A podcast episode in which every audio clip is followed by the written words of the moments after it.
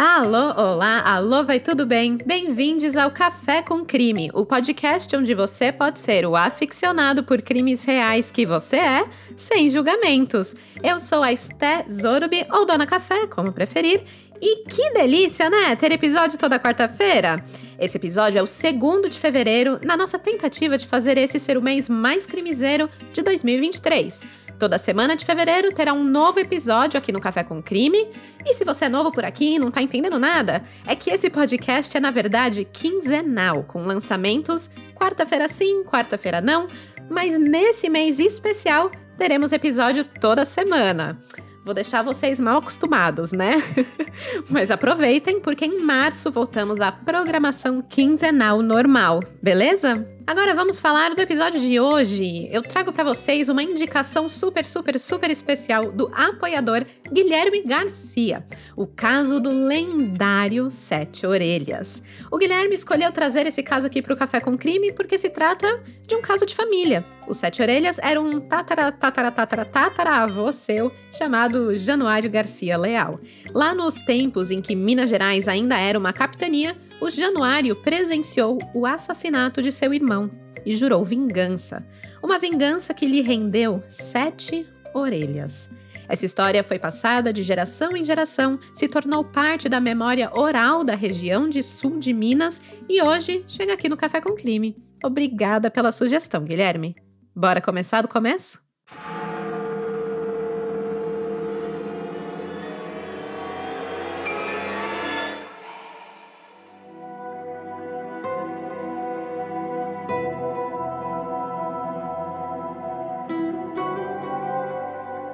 Sete Orelhas aparece como uma lenda do sul de Minas. A sua história foi passada de geração em geração, de avós para filhos e netos. A história oral, que remonta a memórias com pitadas de ficção, acabou criando um dos personagens mais importantes da região de São Bento Abade.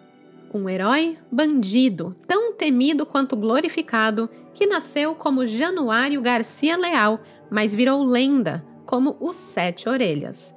Quando Minas Gerais ainda era uma capitania da coroa portuguesa, Januário trabalhava em uma fazenda na região. Era um homem bom, trabalhador, de família tradicional.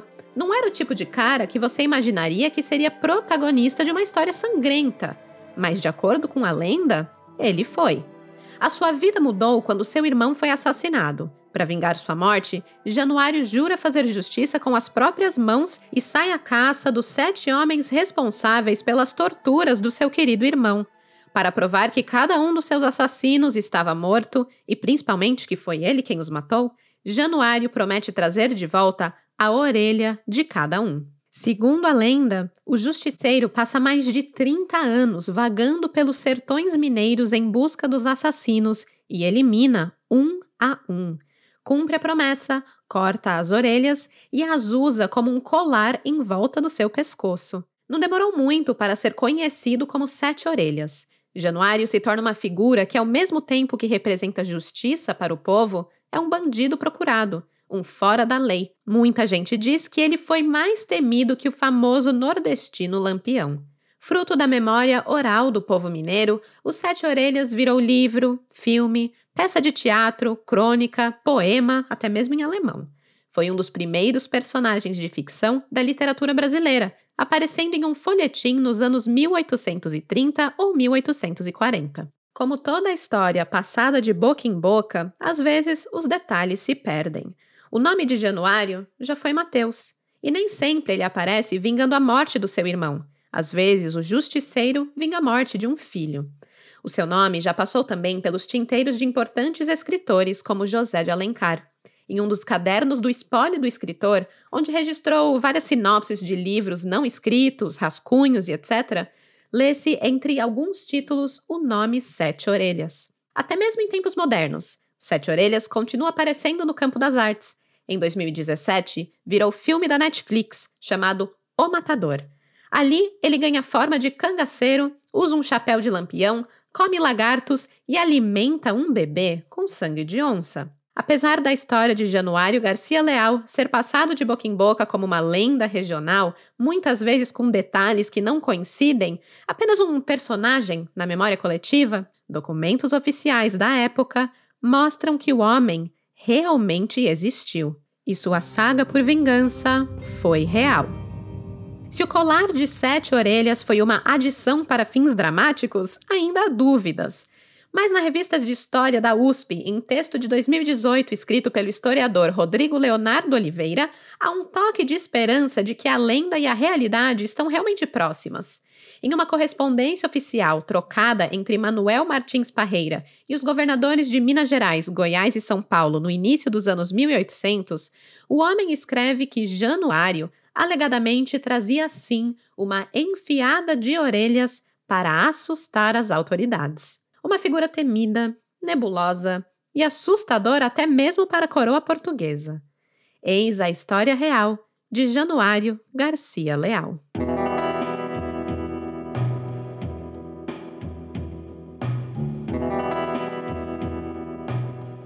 É preciso viajar no tempo para entrar na história dos Sete Orelhas.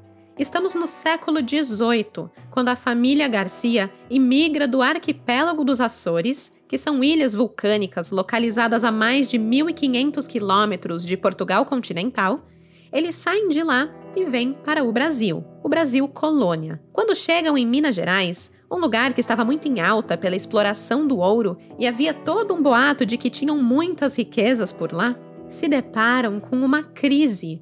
O ouro estava cada vez mais difícil de ser encontrado. E aí surgia a questão: para ter mais chances de encontrar ouro, as pessoas precisariam ir para terras mais distantes, menos civilizadas, muitas vezes locais literalmente sem lei, inexploradas. Mas adivinha só quem também ia para esses lugares remotos? Bandidos, fugindo da lei. Esses locais, essas vilas do sertão, não tinham muita presença das autoridades do Estado. Era perfeito para quem queria se esconder, fugir. Mas foi para lá que a família Garcia Leal foi em busca de prosperidade. No final dos anos 1700, escolheram como lar a fazenda Campo Formoso. A região se chamava Comarcas e se estendia de São João del Rei até São Paulo. Hoje a localização é conhecida como São Bento de Abade, a 256 quilômetros de Belo Horizonte, no sul do estado mineiro. Vale dizer que os imigrantes que vieram dos Açores, como os Garcia Leal, são vistos como colonizadores e desbravadores da região, fixando novas fronteiras e lutando por territórios no Brasil colônia. Isso muitas vezes os levava para terras sem lei, lugares onde vinha à tona a violência. Sabe filme de faroeste? Pois bem, era essa vibe. Aliás, quem já escutou o episódio 26 aqui do podcast,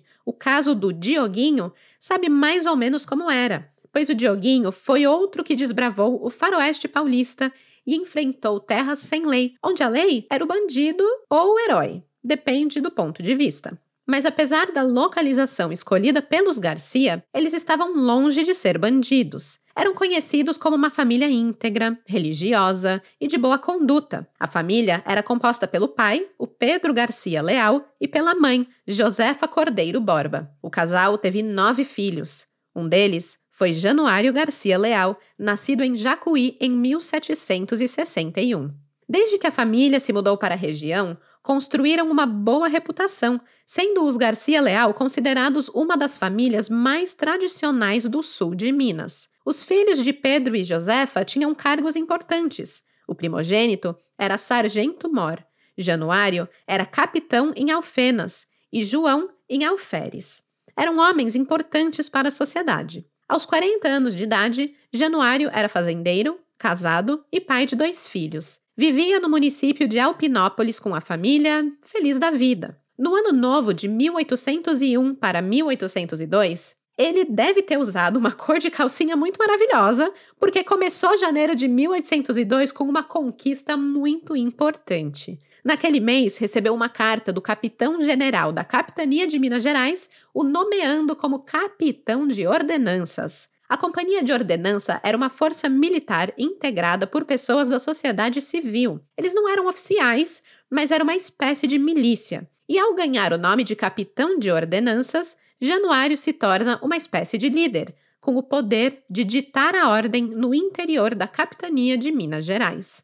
Então, assim, Januário estava vivendo a vida dos sonhos. Era proprietário de grandes extensões de terra, um produtor rural com condições financeiras invejáveis para a época, exercia uma função com bastante status social, tinha poder político, tinha uma esposa da hora, tinha filhos. Januário era o que todos queriam ser, o sinônimo de sucesso na época. Infelizmente, o ano de 1802 só começou bem, mas foi gradativamente piorando. Rixas, desentendimentos e brigas territoriais começaram a acontecer em torno de sua fazenda. Porque, apesar da família Garcia Leal ser uma família gente boa, que simplesmente se mudou para uma terra sem lei, os seus vizinhos eram o oposto. Tragicamente, a vida de Januário Garcia Leal virou de ponta cabeça quando seu irmão, João Garcia Leal, foi assassinado pelos vizinhos.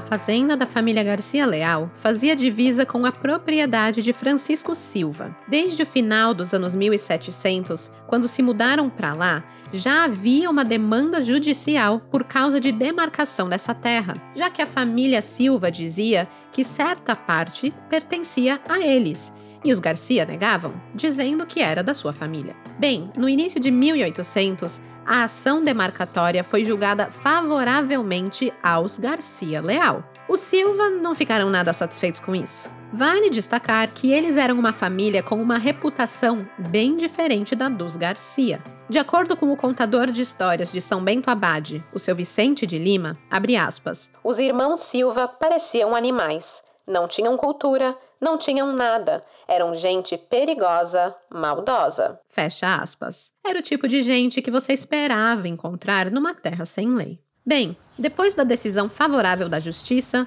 Januário e seu irmão João foram delimitar a terra, colocar ali os limites para os Silva pararem de encher o saco.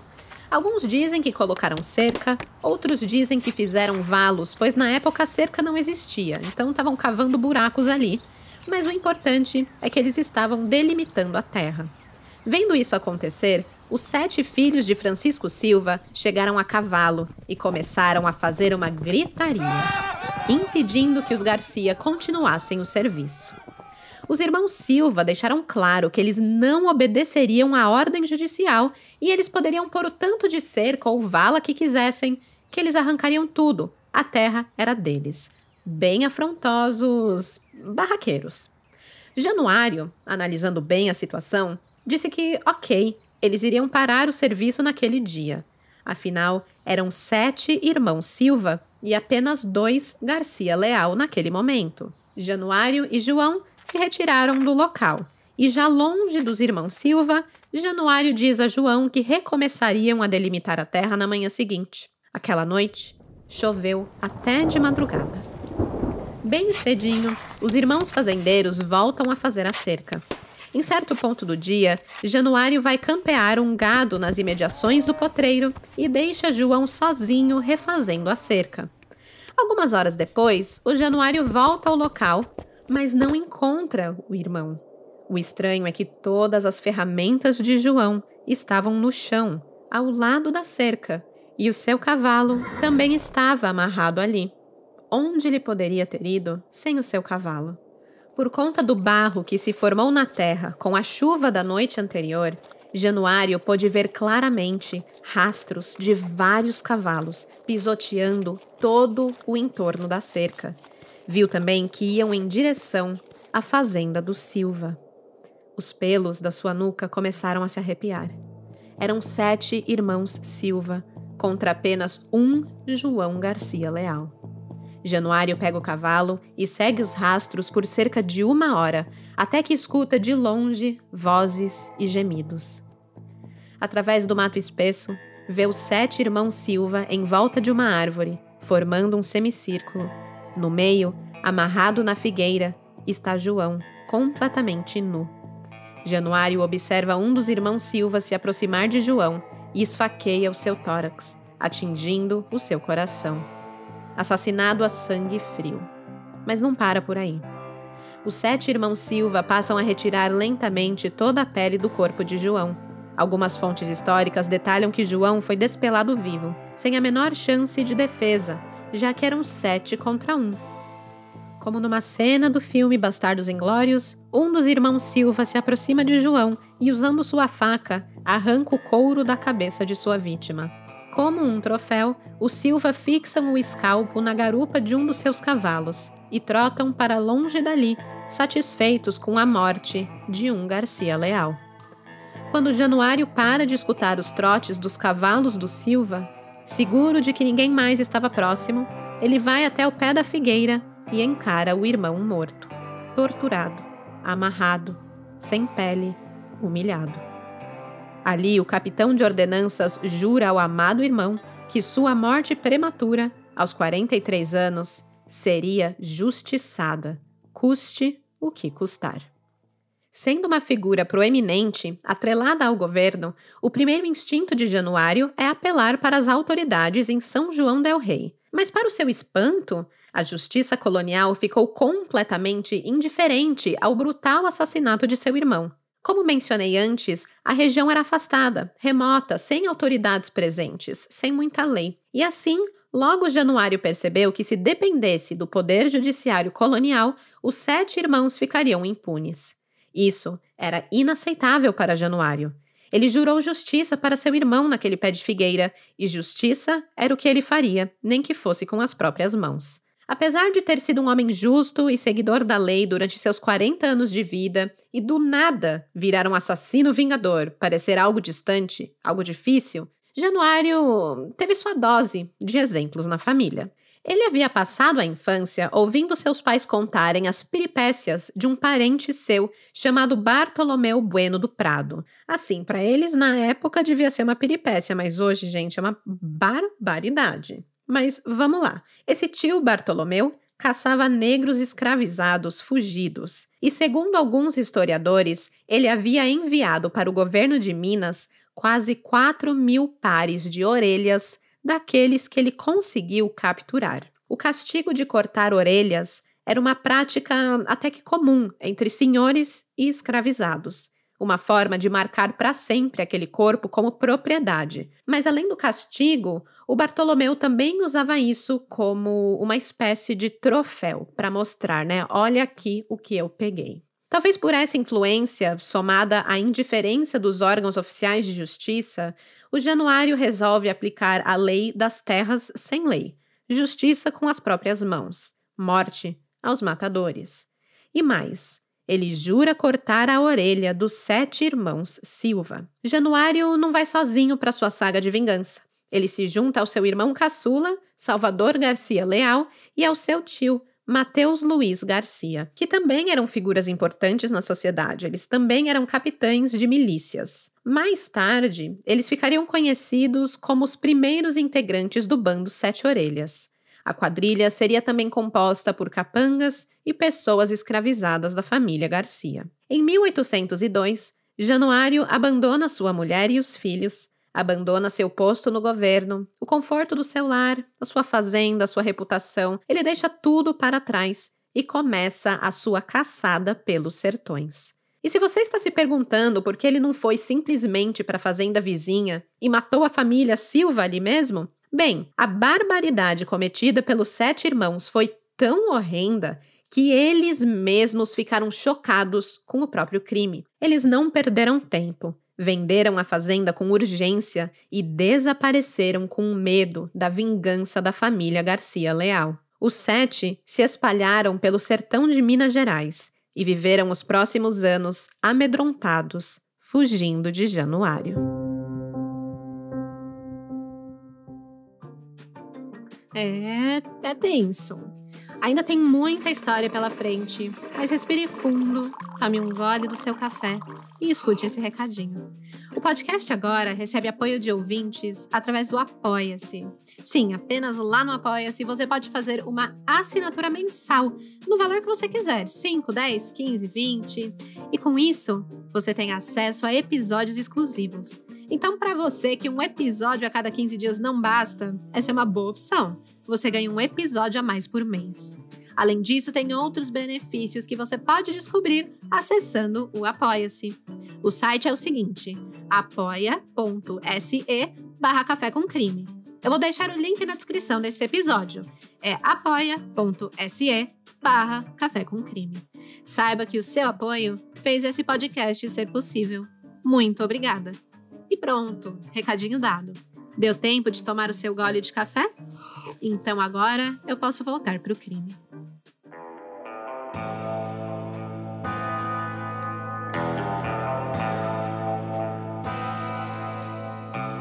Segundo a lenda, a vingança de Januário teria durado mais de 30 anos. Mas documentos históricos contam que a sua caça aos irmãos Silva durou apenas seis anos. Apenas não, né?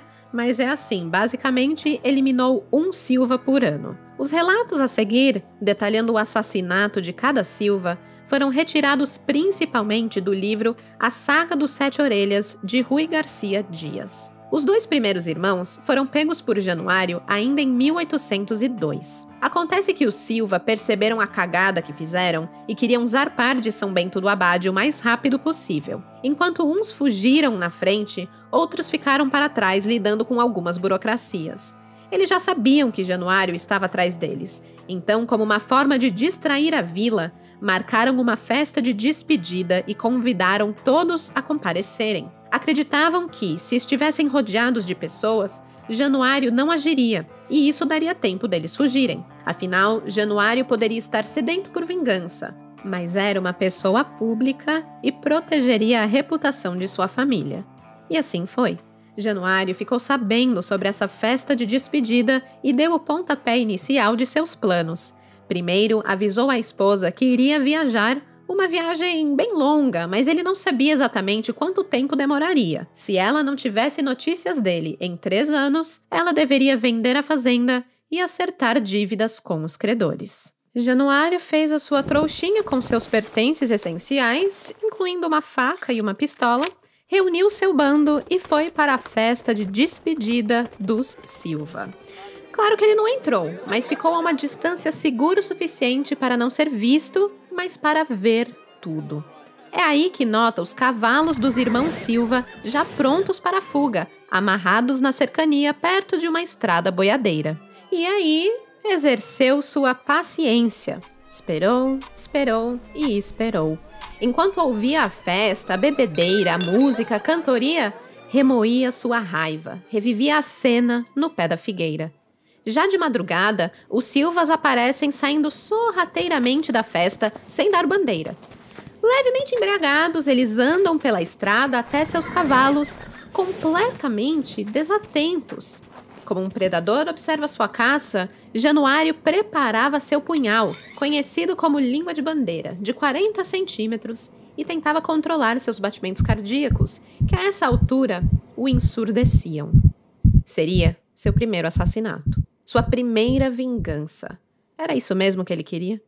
Sem pensar mais um segundo, ele se aproxima do último irmão da fila e enfia o punhal em seu tórax, o derrubando ao chão. O grito de dor agudo assusta os outros irmãos que, em cima de seus cavalos, saem em galopes dali. Mas Januário ainda consegue sacar sua arma e atirar no penúltimo irmão que tentava fugir. E assim, Januário diminuiu aquele placar de 7 a 1 para 5 a 1. Ele se aproxima dos corpos no chão, puxa sua faca e corta a orelha de um e depois a do outro, guardando ambas em uma bolsinha com sal para evitar que apodrecesse. Januário e seu bando fazem o mesmo que o restante do Silva. Fogem dali. As pessoas da festa de despedida já saíam do local para ver do que se tratavam os gritos e tiros que escutaram. A festa literalmente virou um enterro. Na manhã seguinte, sepultaram os dois corpos, marcando os túmulos com os nomes Francisco Silva e Paulino Silva.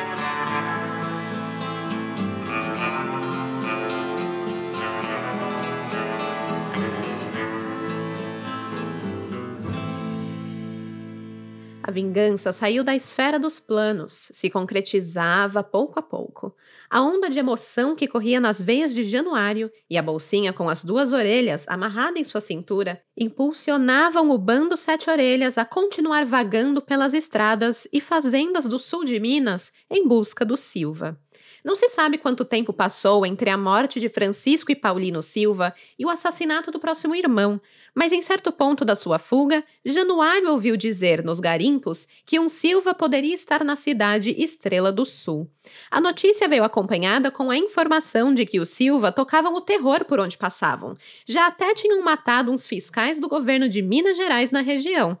Um motivo a mais para todos darem apoio aos Sete Orelhas. Quando Januário e seu bando chegaram à Estrela do Sul, por coincidência era o dia de casamento de duas filhas do proprietário de um garimpo local com dois homens vindos da região do sul de Minas, dois forasteiros.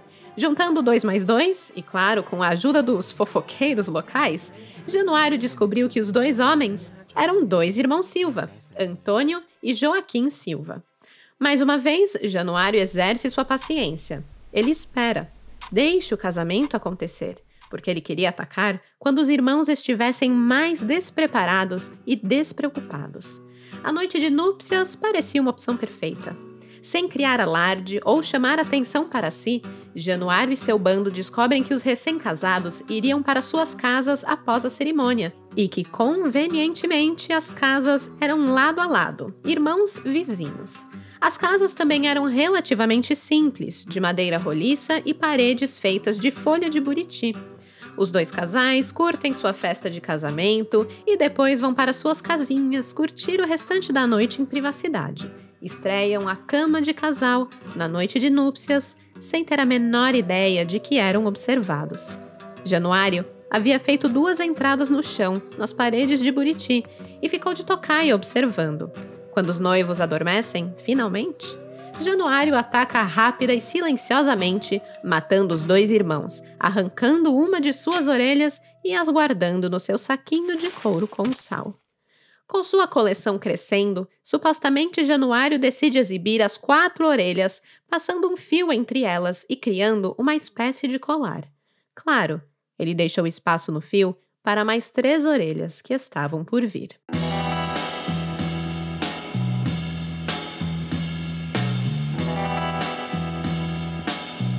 O placar já estava em 3 a 1, sempre mais perto do seu objetivo, que era o 1 a 0. A essa altura, Januário já vagava mais confiante que não seria reconhecido por ninguém. Os anos como fugitivo, como um sem-lei no sertão mineiro, haviam mudado sua aparência. Agora ele tinha barbas compridas, rugas acentuadas, um semblante mais sério e sofrido, sem contar com o chapéu de couro que cobria seus cabelos, testa e olhos. Januário sabia que, muito provavelmente, lá de volta em São Bento do Abade, a sua esposa já devia ter vendido a fazenda, pagado credores, e sabe-se lá onde estaria.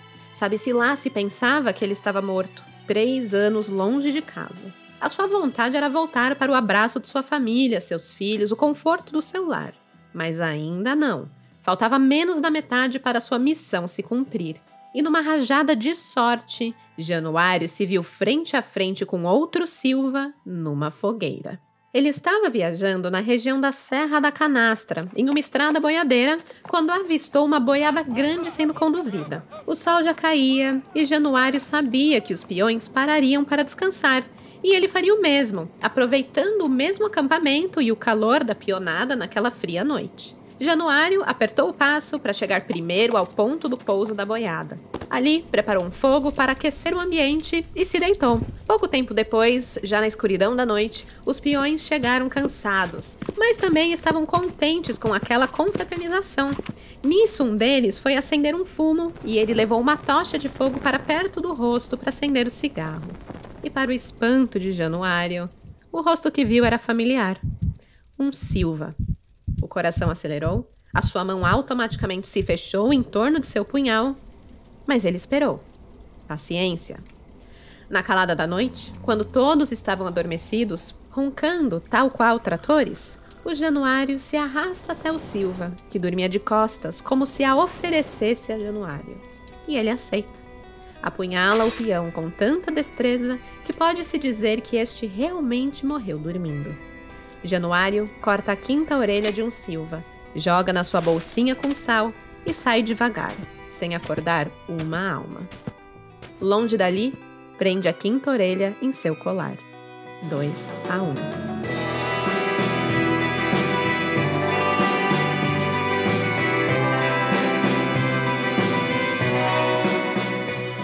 Encontrar o sexto Silva não foi tarefa fácil. O Januário e o Bando Sete Orelhas ganhavam fama a cada ano que se passava. Todos contavam a história do Vingador que não tinha misericórdia do Silva, o Vingador que cortava orelhas. Todos conheciam, incluindo a coroa portuguesa, também estava sabendo do babado, e então emitiu um mandado de prisão contra Januário Garcia Leal e o seu bando. Agora, além de caçar, o Sete Orelhas era caçado. Ele precisava ser cuidadoso por onde andava, e nem sempre conseguia entrar nas vilas que queria. Enquanto uns o enxergavam como um herói que fazia justiça e eliminava os bandidos, o Silva, outros achavam que o bandido era ele. Mas ele ainda carregava o nome Garcia Leal, e pela influência da sua família, o bando encontrava aliados por onde ia. Tinha lugar para se esconder quando necessário, recebia comida por onde passava e até algumas noites de conforto. Pelas suas caminhadas no sertão, certa vez Januário cruzou com uma multidão na região de Vila Rica, perto do garimpo do Tijuco. Curioso, ele perguntou onde todos iam e descobriu que por ali existia um ermitão que fazia milagres, um cara que vivia isolado da sociedade e era milagreiro. Parecia um passeio minimamente divertido, né? E até então ele não tinha mais nenhuma pista do Silva e pensou: é, por que não? Vou lá, bora ver esse tal de milagreiro. Ele se junta à multidão e vai até a tal gruta onde o curandeiro vivia.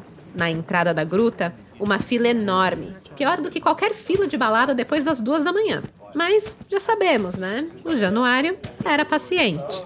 Esperou.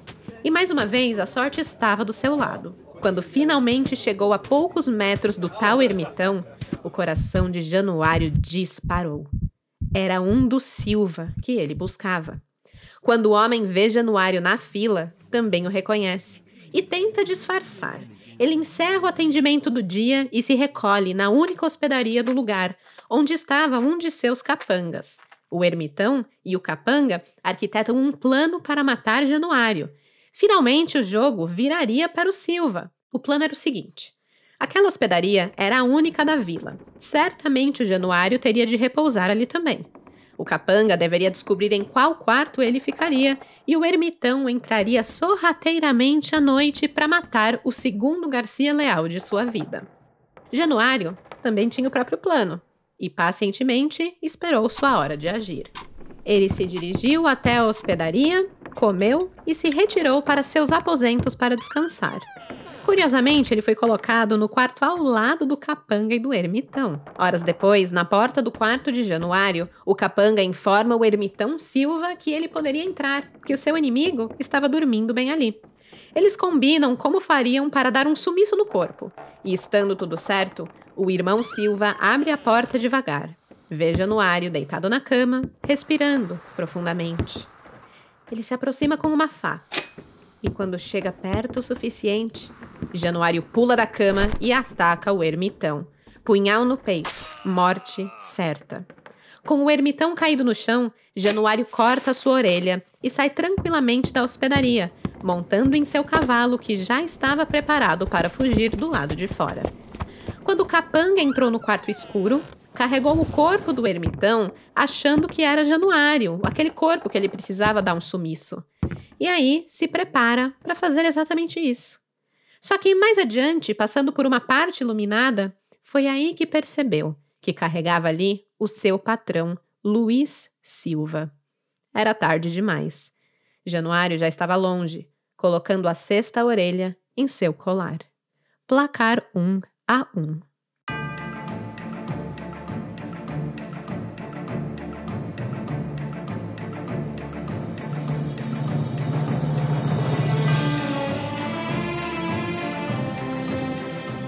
Seis anos se passaram desde a morte de João Garcia Leal, mas nenhum dia sequer passava sem que Januário pensasse na tétrica cena de seu irmão amarrado à figueira, nu, morto, escalpelado.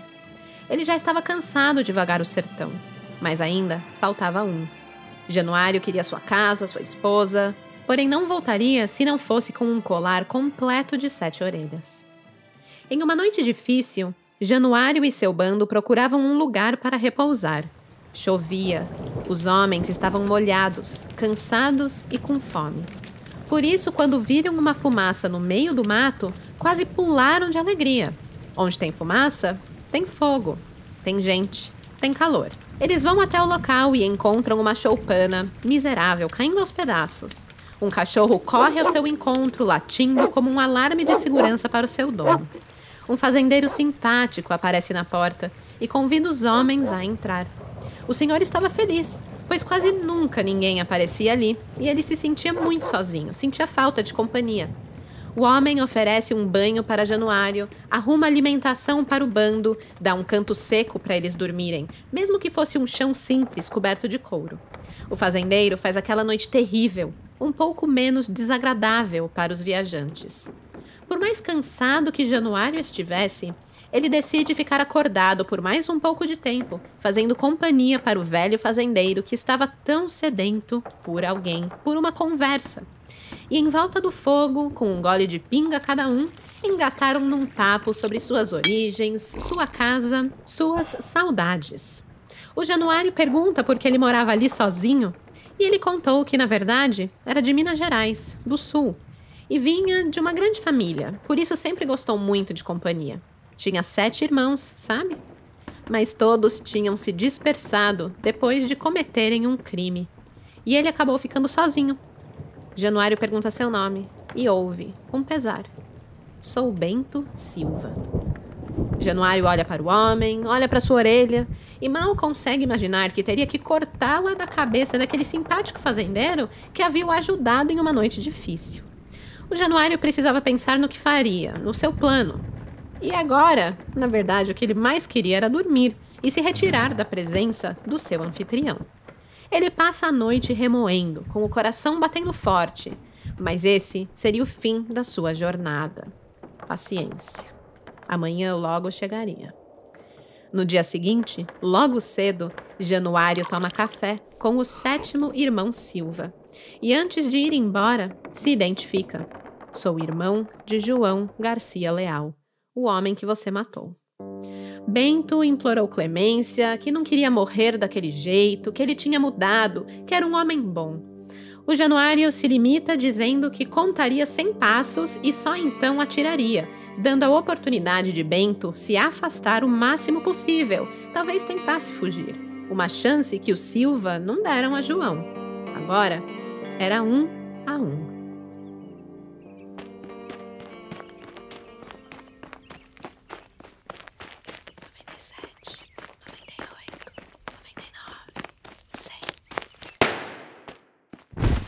Um a zero. O sétimo irmão Silva cai de bruços. Januário anda calmamente os cem passos que Bento Silva havia andado, os seus últimos passos. Ele se agacha ao lado do corpo sem vida do fazendeiro e arranca sua orelha, mergulha no sal de sua bolsa de couro e passa seu cordão por ela. Finalmente, seu macabro colar de sete orelhas estava completo. Mas estranhamente, isso não saciou o bando Sete Orelhas. Depois de seis anos vagando pelos sertões como bandidos heróis sem lei, essa era a vida que conheciam, Grande parte da capitania de Minas Gerais os temia ou os glorificava. Eram perseguidos pela coroa por Dom João VI, eram capitães revoltados. Uma denúncia registrada por um civil para a corte portuguesa na época relatava, aspas, Importa justiça, leis, ordem e vigilância naquelas partes? Logo se juntou àqueles e buscou a alta proteção do capitão de todos, Januário Garcia Leal, este que por alarde dos seus triunfos traz como em rosário pendente no pescoço uma enfiada de orelhas daqueles que tinha morto. Fecha aspas. Por aquelas partes, todos sabiam que existiam duas justiças: a lerda e ineficaz justiça do Estado português e a implacável justiça dos Garcia. Januário passou a ser cotado para realizar outras vinganças em nome de outras pessoas. Mais de 15 assassinatos são atribuídos a ele e seu bando, e assim desafiava a soberania do príncipe regente, do Dom João VI. Por ordem da coroa, o sargento Fernando Vasconcelos Parada e Souza foi colocado para capturar o bando Sete Orelhas, mas essa missão seria mais difícil do que poderiam imaginar. O bando era protegido por aqueles que os consideravam heróis, sendo até acolhidos por autoridades religiosas em São João del Rei, que piamente acreditavam que Januário e o seu bando eram pacificadores, perseguidores de ladrões e assassinos. A paróquia virou local de refúgio. Dinheiro também não era um limitante para a fuga de Januário. Uma fazenda chegou a ser vendida por civis para financiar a fuga dos Sete Orelhas. Segundo o historiador Rodrigo Leonardo Oliveira, aspas, o bando se refugiou nas matas de Tamanduá, ali criando um reduto de dominação bandoleira que ia até as divisas dessas matas com os sertões do Rio Grande e termos da vila de campanha da Princesa e a de São João del Rei. Portanto, esse reduto abrangia uma extensa área da comarca do Rio das Mortes, sendo essa área de dominação da quadrilha de Januário entre os anos iniciais do século XIX. Fecha aspas. Isso não quer dizer, porém, que todos concordavam com a heroicidade de Januário. Documentos e correspondências oficiais mostram que moradores da vila São Bento do Tamanduá se sentiam oprimidos por saberem que assassinos eram refugiados ali e consideravam as ações dos Sete Orelhas nada digno, e sim delitos desumanos. Os acusavam de matar não por vingança, mas por dinheiro, já que cobravam para virar uma espécie de assassinos de aluguel ao realizar vinganças para outras pessoas. Só que aqui vale dizer que o bando Sete Orelhas foi crescendo com o tempo. Deixou de ser aquele núcleo composto por Januário, o irmão caçula e o tio, então não dá para afirmar que são deles exatamente que estão falando. E se for, porque eles teriam formado uma quadrilha de assassinos e assaltantes. Mas talvez é aquele velho ditado, né? A vingança nunca é plena, mata a alma e a envenena.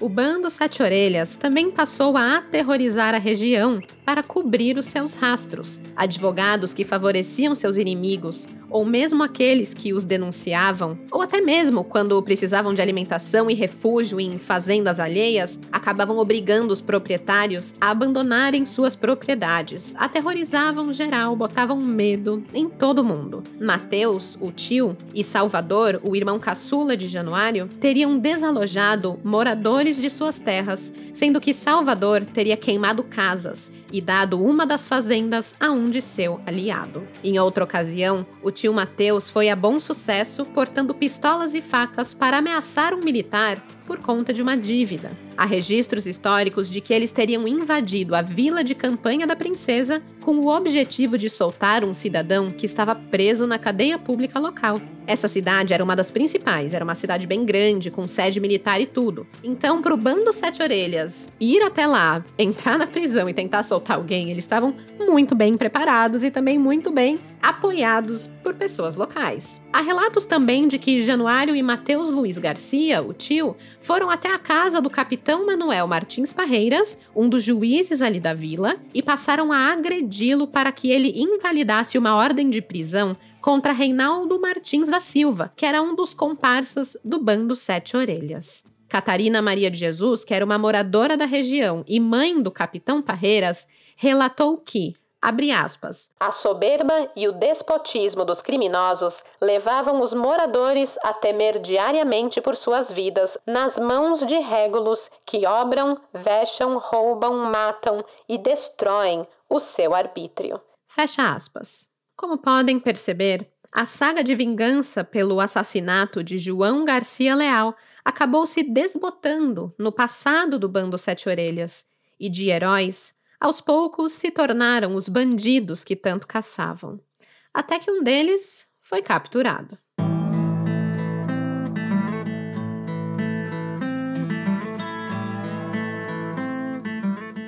Após tantas e tantas denúncias, o governador Pedro Maria Xavier de Ataíde e Melo ordenou ao sargento-mor Fernando de Vasconcelos Parada e Souza que prendesse os bandidos para serem processados por todos os crimes que cometeram. Uma série de investigações sobre a quadrilha foi lançada, juntando forças militares aos principais oficiais das regiões, e aos poucos o bando foi sendo cercado nos sertões da comarca do Rio das Mortes. Era sabido que Januário, Mateus e Salvador Garcia Leal moravam em Tamanduá, um distrito que ficava às margens do Rio Grande e ao lado da campanha do Rio Verde. Isso facilitava a sua fuga, já que podiam se mover de uma capitania para outra, indo para um distrito em que os militares locais não podiam agir.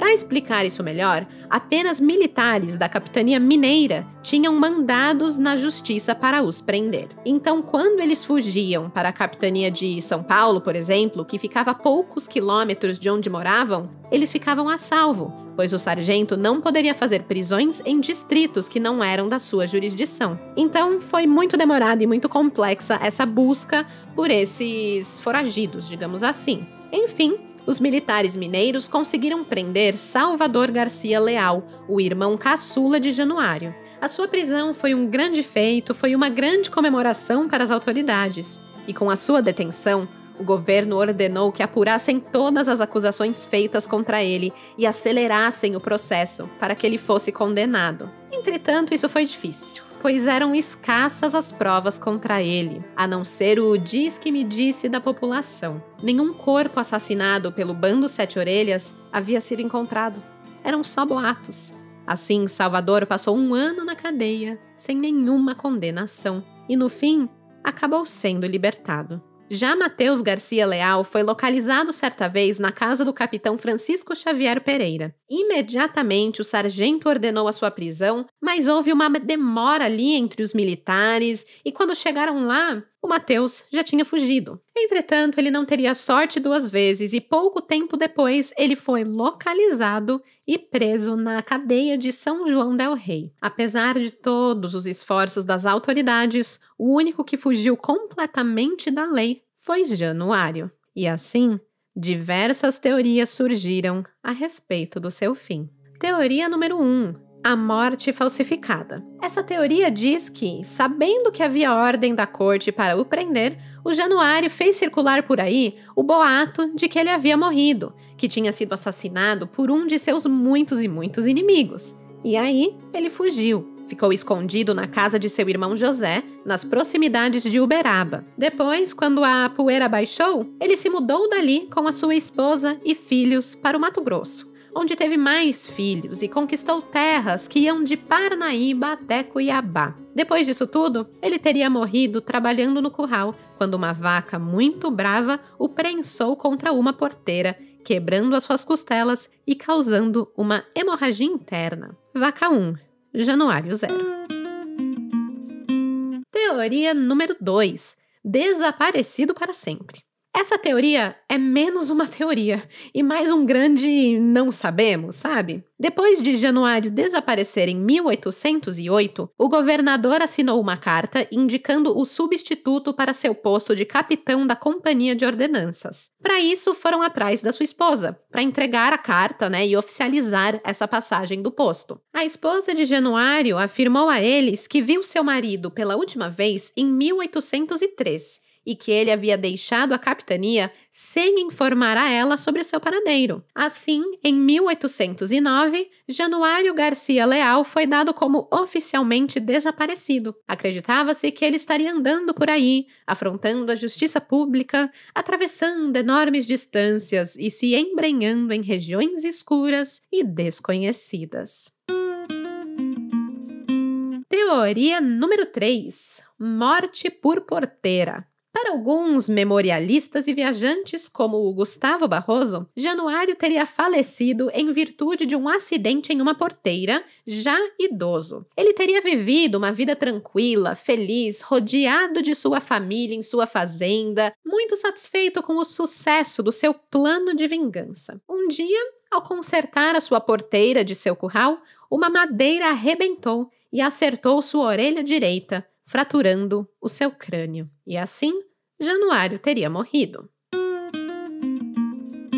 Curiosamente, essa é a teoria que mais se aproxima da realidade. Ironicamente, a real causa da morte de Januário foi uma paulada na orelha. É verdade, gente.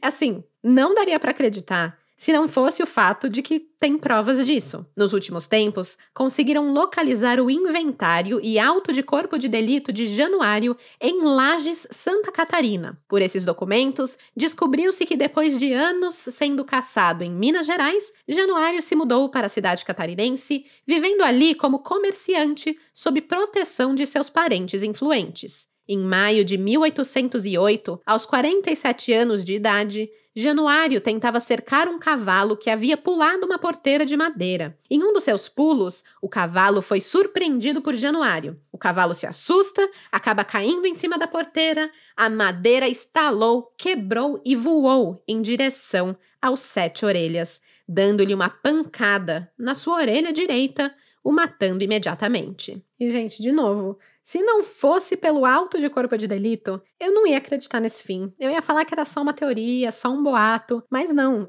Tem o documento e ele está datado do dia 19 de maio de 1808. Olha o que, que ele fala. Abre aspas. E fez então, em presença do dito juiz, o exame, e vendo com efeito, se achou somente uma ferida na orelha direita, que partia ao meio a orelha e o queixo todo quebrado.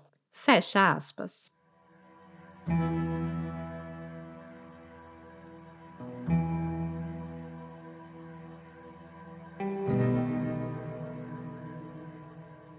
Em abril de 2004, a figueira na qual João Garcia Leal teria sido despelado vivo virou patrimônio cultural. Ela é conhecida como Figueira do Tiracouro. Na praça central de São Bento Abade existe um monumento de um homem montado em seu cavalo. É Januário Garcia Leal, os Sete Orelhas, que foi eternizado em estátua. Segundo o presidente do Conselho do Patrimônio Histórico, Lincoln Daniel de Souza, o resgate das lembranças da história do Bando Sete Orelhas serve para trazer reflexão. Afinal, Januário foi um justiceiro, um herói ou um vilão? Essa foi a história real por trás da lenda dos Sete Orelhas. Espero que tenham curtido essa viagem de volta aos anos 1800 no sertão de Minas Gerais, em terras sem lei, os nossos cowboys brasileiros. Semana que vem teremos um novo caso. Sim, semana que vem mesmo, dia 15 de fevereiro, um novo episódio será lançado e dessa vez para narrar o caso de Ana Flávia e Karina, as namoradas assassinas acusadas de matar uma família inteira no ABC Paulista em janeiro de 2020. Até semana que vem e até lá, cuidem de suas orelhinhas, porque de desgraça já basta esse podcast. Tchau, tchau! Esse episódio foi escrito, produzido e apresentado por mim, Stephanie Zorbi, com edição de áudio e sonorização de Luigi Calistrato e pesquisa de Ana Ferrari.